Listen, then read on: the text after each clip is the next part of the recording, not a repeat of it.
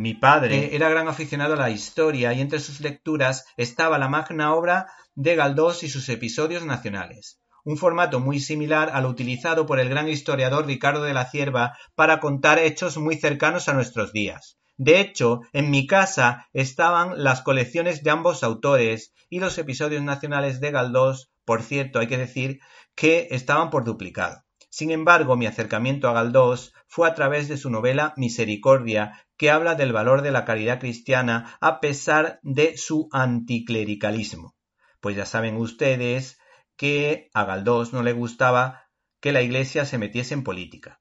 El caso es que la editorial Reino de Cordelia, para conmemorar la muerte de don Benito Pérez Galdós,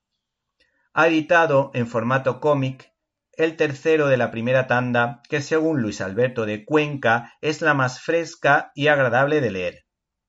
desde el primero hasta el último episodio.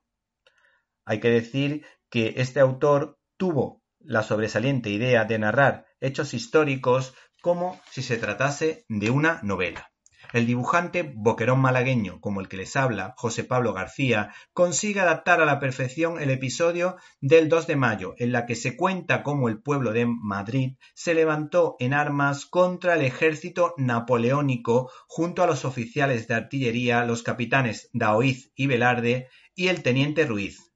Todo contado bajo la maravillosa historia de amor entre Inés y Gabriel, que entre escaramuza y escaramuza este perdía la valentía necesaria cuando se acordaba de su amada. Las ilustraciones de José Pablo García transmiten la esencia de ese galdoso autor de Fortunata y Jacinta y por supuesto de esos episodios nacionales.